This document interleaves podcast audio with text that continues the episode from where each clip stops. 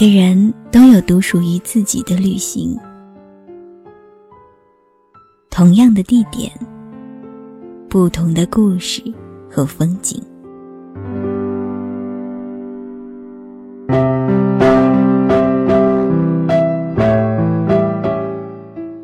背包客有声电台，让风景听得见。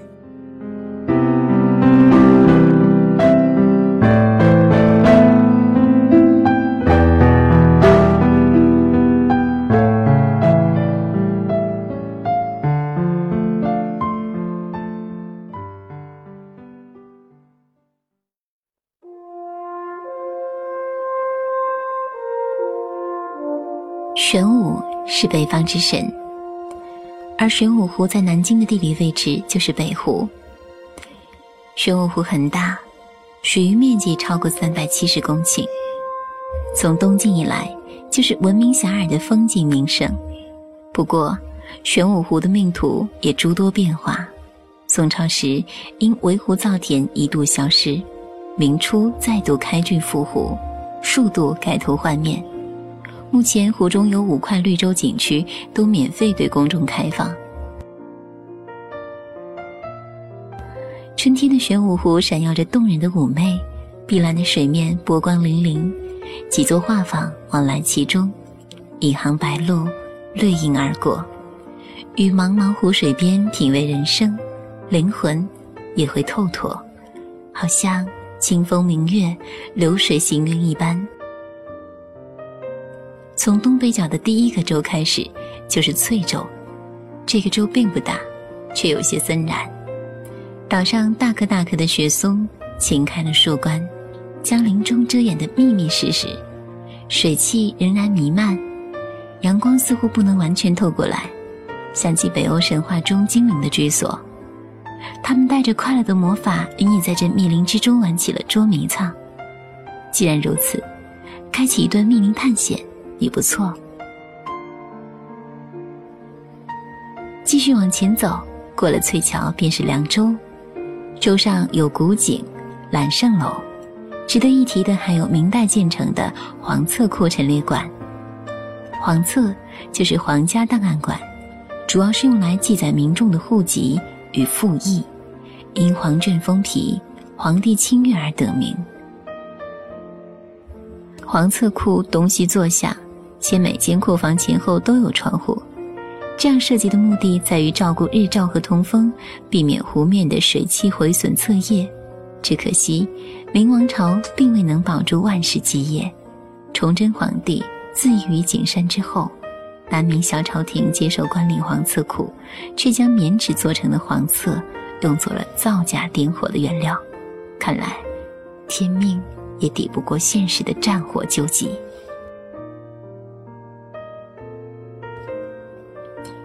接着进入环州，州上有诺那塔和喇嘛庙，是诺那活佛维护祖国统一传奇一生的缩影。如今，他们仍静静矗立在湖畔，见证宁藏交流的一段佳话。前面一片粉嫩如云、如雾笼罩的地方，看到了吗？那就是英州。我们一起走近看看吧。没想到。今年岛上的樱花盛开得如此之早，漫山遍野的灿烂让人顿生怜惜。风吹过，有落叶缤纷，一片细碎的花瓣落到我鼻尖，我轻轻呼一口气，花瓣飘到空中，落入泥土，与地上层层的花瓣一起慢慢融化。这是我今年看到的第一场樱花，你呢？关于樱花，总有许多美好的遐想，无数或浪漫或忧伤的情愫，散落在心中最柔软的部分。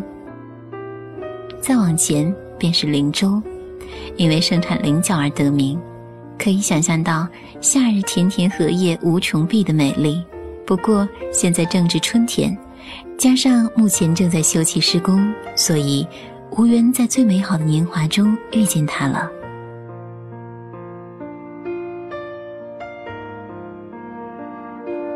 出解放门来，便可以登上台城。现在的台城已非晋朝时的台城，而是连着朱元璋时期修筑的明城墙。但万般气象，不减当年，也是目前世界上最长的护城城墙。站在台城脚下，举目望去，城墙已经被青青藤蔓层层裹住，灰色的墙砖便有了生命的一曲。往日帝王气魄浩浩荡荡，时光荏苒，洗尽铅华。我们登上城墙看看吧。城墙上很宽阔，只是脚下的石砖却有些残破。石砖与石砖的缝隙中的小草探出头来，好宁静。当年的号角连天、厮杀叫喊，便都淹没在这宁静中。这里的砖墙也别具魅力，它们虽然凹凸粗糙，缝隙之间的泥沙也有簌簌下落的趋势，但仍能感受到它的挺拔傲立。每隔一段，就有一匹刻有铭文的石砖。砖面的篆字仍清晰可辨，它记载着主人的信息。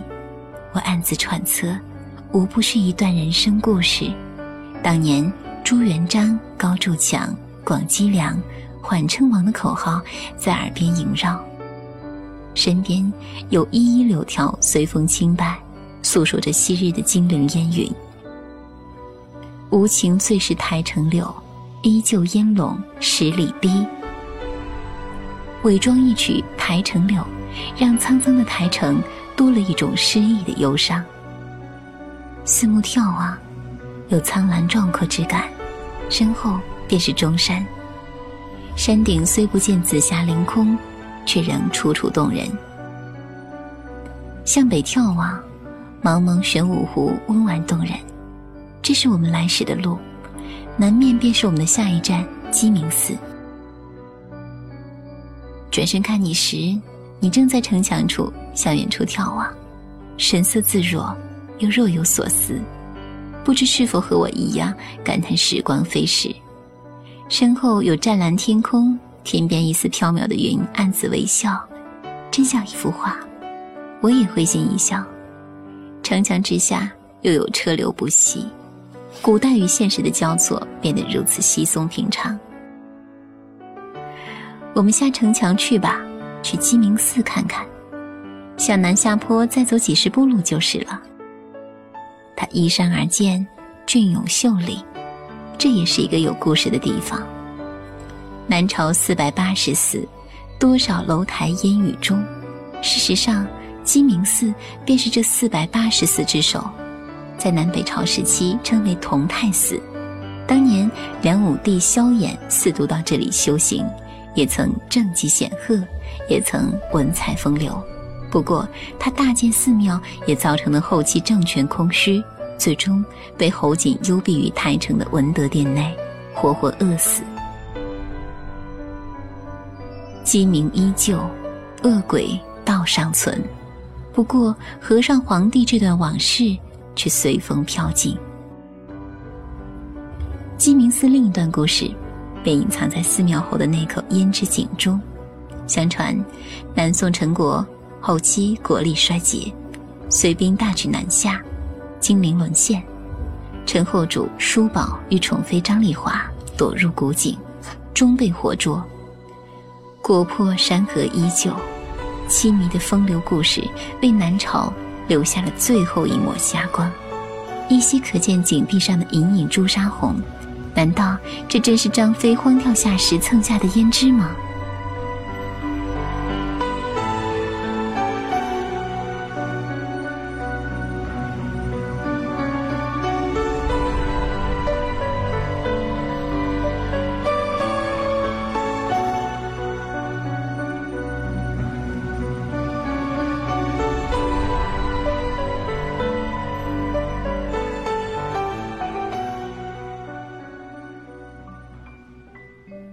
鸡鸣寺常有虔诚的香客们来来往往，飞檐层叠的建筑风格也算得上是别具特色。而这里其实也是南京古城的一处制高点，因为角度风景绝佳，总能吸引到络绎不绝的游客前来观景。我们也登上鸡鸣寺的塔顶看看吧。我想告诉你关于鸡鸣寺的另一个爱情故事，它有点委婉，有点哀伤。那是关于秦淮名妓边玉京与明清诗人吴梅村的故事。边玉京姿色绝佳，琴棋书画无一不精，尤善水墨兰花。他有心将一生幸福托付吴梅村，却遭拒绝。最终选择常卧青灯古佛旁，做了女道士，而吴梅村也大为追悔，屡次求见便玉京而不得，在鸡鸣寺度过了抱憾终身的岁月。后期写下了很多对这段爱情深深忏悔的诗篇。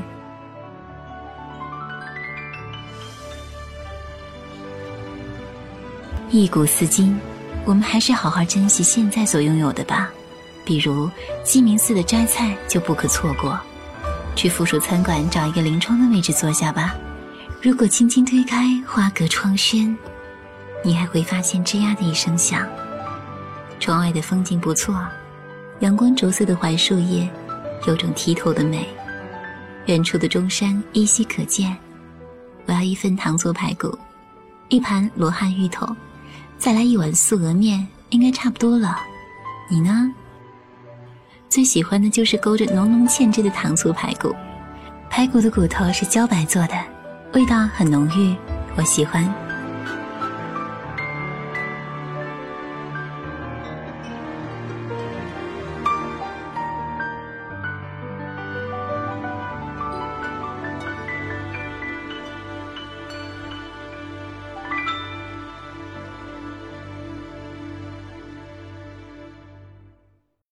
想要定制属于自己的明信片吗？想要得到背包客有声电台专属首发明信片和纪念文化衫吗？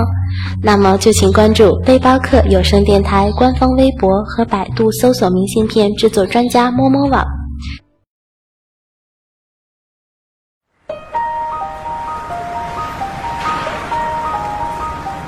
下一站，我们去颐和路公馆看看吧。在鸡鸣寺站坐十一路公交车。在江苏省委站下车，沿西康路向北走五百五十米左右，就能达到。我们在那里碰面。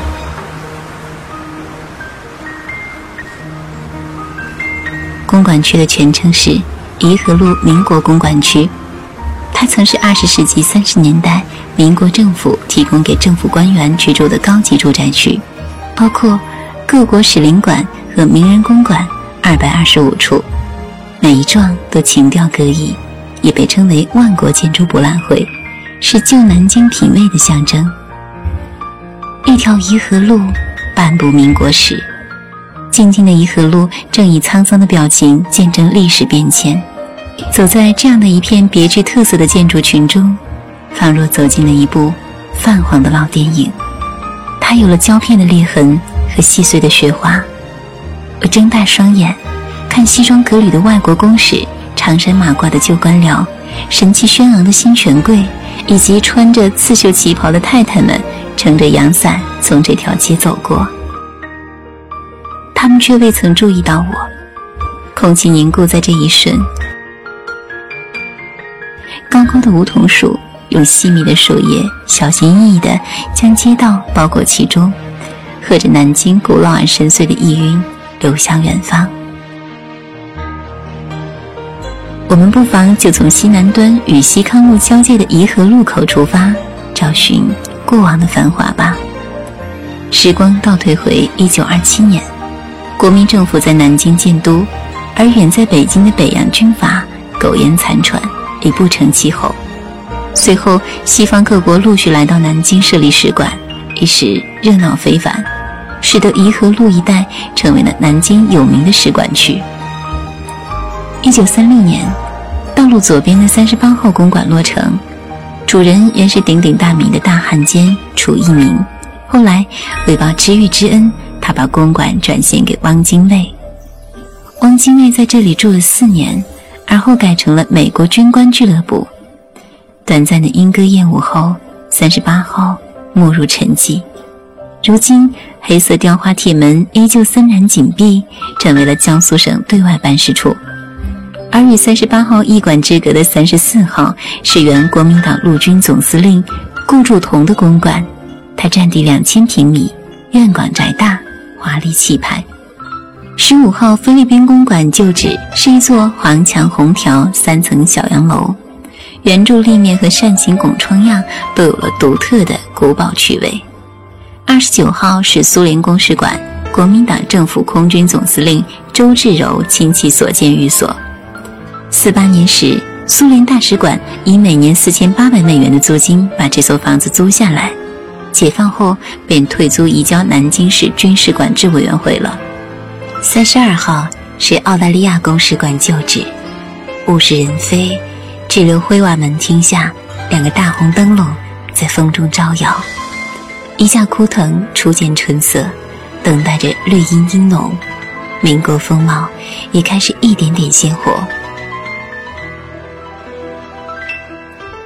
颐和路八号是阎锡山公馆，建于一九三六年，传统的翘角屋檐，圆形的大露台，辉煌的搭配，在光晕下素雅宁静。这位山西王在南京有三处房产，而颐和路这一处正是四十九年李宗仁播送的，但阎锡山只在这里住过七天，匆匆一别，竟再也没有回来。如今这里是军区老干部活动中心，服务于社会。三号住的汪伪内政部长陈群，日本投降时，他也选择在这里结束了自己的生命。陈群是闽南人，喜好藏书。四一年时，他在公馆对面修筑了三层闽西客家土楼状的围屋作为藏书阁，他的库藏也非常可观，一度达到四十五余万册。陈群死后，藏书被移交国立中央图书馆，也就是现在的南京图书馆。如今，只能从绛红色木扶梯和西北角残留的罗马风格廊柱、服饰，遥见当初的光景。然后，我们经孤岭路，去天竺路看看各国的驻民国使馆旧址吧。三号加拿大使馆，十五号墨西哥使馆，二十五号罗马教廷使馆。他们都各具风情，也在那个年代发挥了不可替代的作用。只是现在都改为私宅，院外杂草丛生，青苔也肆无忌惮地爬上墙角。看外墙的涂料剥离了不少，只有院外的一株花树却独自开得妖娆。不知是否疏于打理，还是主人常年不在呢？西康路三十三号。原本是美国大使馆，也是司徒雷登的官邸。一九四六年七月，美国政府将使馆迁至此地。由于美国充当了国共双方调停人的角色，因而当时的美国大使馆也就成了世人瞩目的焦点。直到五零年二月，最后一名美国外交官培根离开，这儿的历史才暂告终结。抬眼望去，敞开的那扇窗。是否还有争论不休的声音？司徒雷登在窗前整理卷宗，又急忙奔走于政党之间，缓步在老榆树的枝影下，潮潮的空气里酝酿怀旧的风韵。远风越过矮墙，远方是望不尽的未来，任谁都能揽见一些惊叹和沉思。一人多高的淡黄色院墙，散发着没落的贵气与矜持。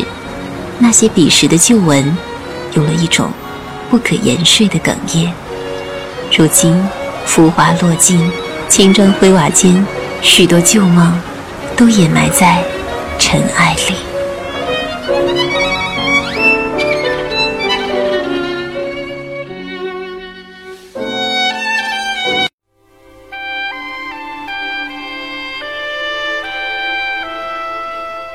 南京总统府现在是一个中国近代史遗址博物馆，见证了时代风云。当然，总统府的历史远不止于此。六百多年前，这里曾是明朝的德侯府和汉王府，清朝时为总督署。乾隆皇帝下江南时，也把这里作为行宫。总统府的得名应该是源于一九一二年。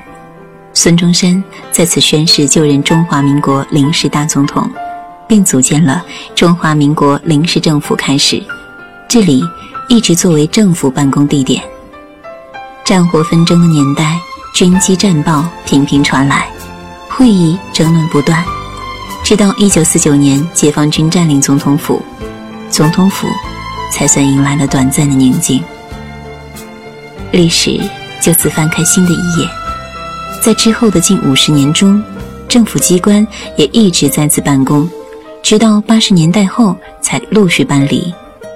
堂前有孙中山先生手书的“天下为公”的牌匾，静思过往，“天下为公”实为来之不易。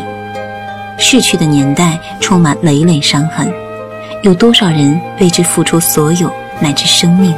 才有了如今的幸福安定的生活。沉湎于先辈们做出的种种努力，感慨万千。西区是孙中山的临时大总统办公室、秘书处、西花园以及参谋本部等。室内的陈设极为简约，奶白墙面，纤尘不染的木地板，白色的布艺沙发，光洁的漆器案几，上面。放几盏青花瓷杯，从前的政客要人应该都云集于此吧？他们坐在这沙发上，却无心喝茶；他们共商国事，也许为某个战略争论得面红耳赤，为某场战争扼腕叹息。头顶的暗色吊扇已不再转动，只是默默低头，俯瞰眼前的一切。在历史的长河里漂流。窗外，风摇动着树枝，发出悦耳的沙沙声，带着一串串陈年旧事，匆匆离去。总统府的很多地方的墙上都贴着一张中华民国统治地图，从右到左的文字顺序、繁体字的标注、深深浅浅的折痕，还有旧时的痕迹，相信。军官武将们也曾在浩然版图前大手一挥，指点战线转移，期待战国胜利。所有墙面上的挂钟都指向同一个时间，因为这是总统府被攻破的时间——一九四九年四月二十三日十一时零五分。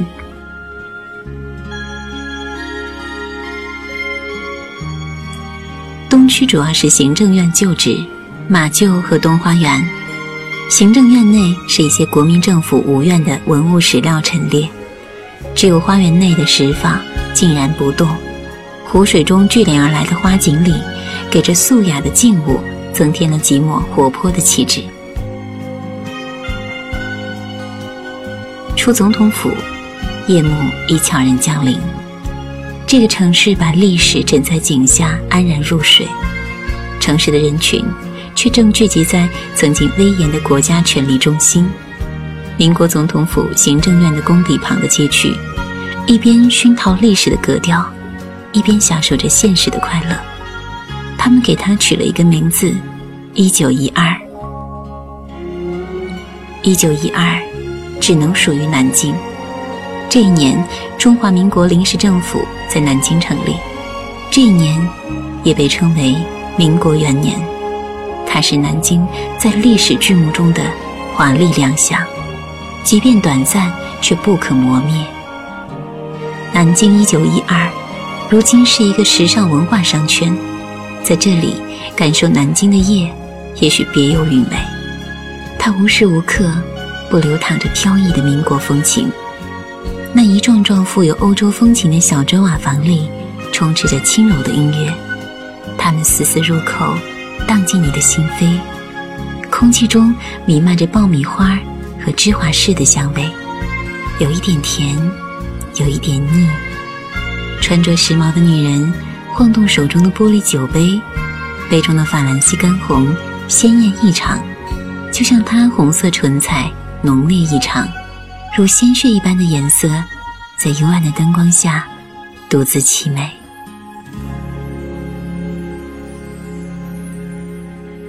酒吧里，开心的人大声谈笑，不开心的人也大声谈笑。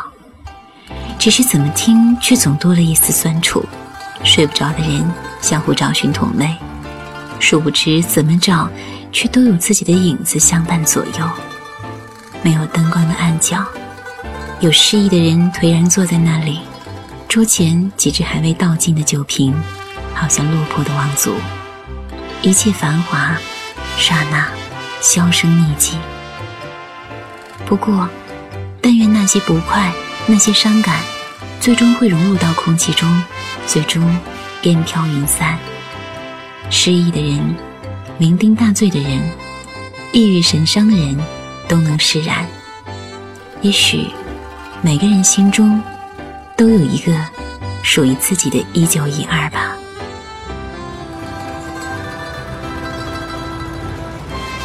出得酒吧来，街道上的灯光变得温柔，行人匆忙的步履也变得缓慢下来。好舒服的夜风吹过来，闻到了黑椒牛排的香味。饿了吧？我们去吃点东西吧。将盘中的牛排细细切开，尽情望向远方，旁边法国风格的地铁二号线。默默穿梭在一层又一层埋着不知多少古物的地下，带着城市里忙碌的人群汇聚一处，又留下四面八方。历史的车轮也是这样吧，滚滚奔向前方。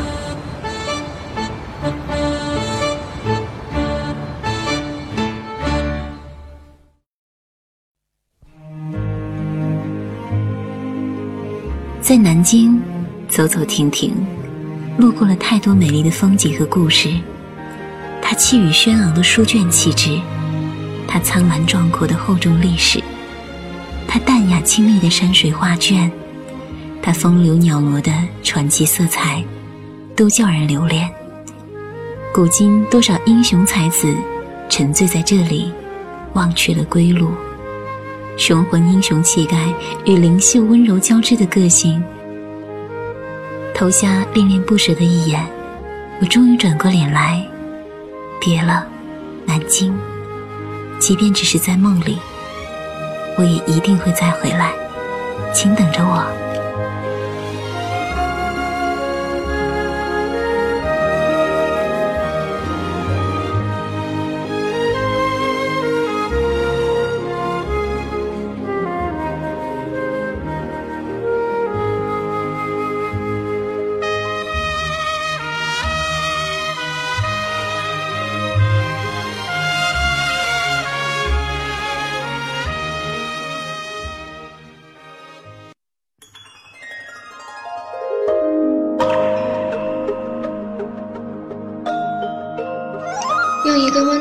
是打动你的内心，用一段轻柔的音乐陪伴你的旅程，让我们在岁月里且行且歌。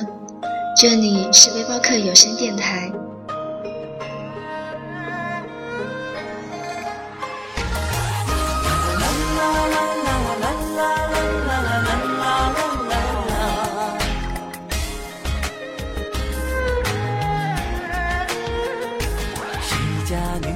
在树下俯首抬袖弹琵琶，风吹悠扬，琴声慢慢飘动，吹到了安家。炊烟一点点升华，山顶落日的彩霞，最后落下那一滴才是点睛的笔画。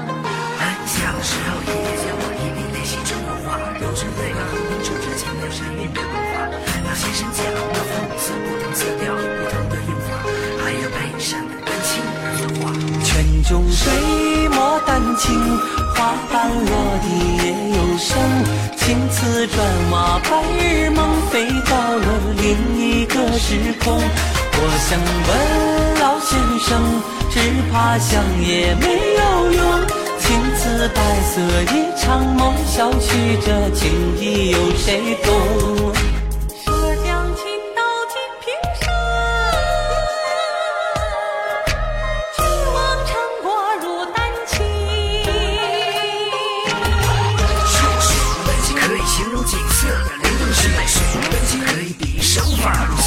可以雕刻岁月的不停可以描绘人间的谁家女子在树下抚手抬袖弹琵琶风吹悠扬琴声慢慢飘动吹到了安家炊烟一点点升华山顶落日的彩霞最后落下那一滴才是点睛的笔画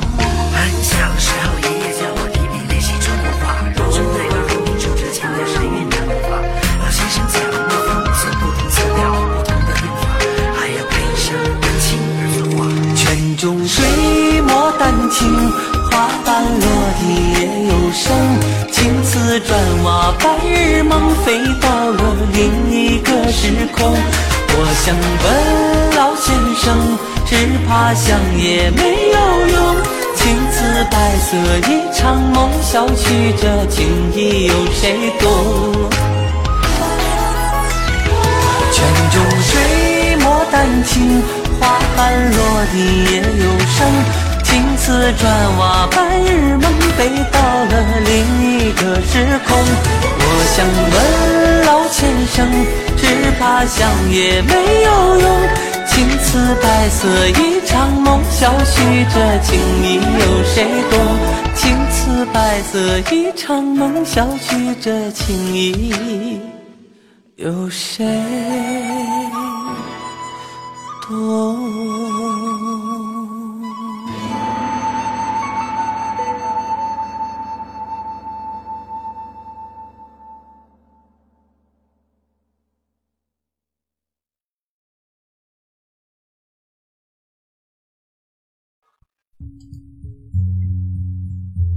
在这个快节奏的社会，每天我们忙碌在各个场合，不知不觉便错过了许多人和事。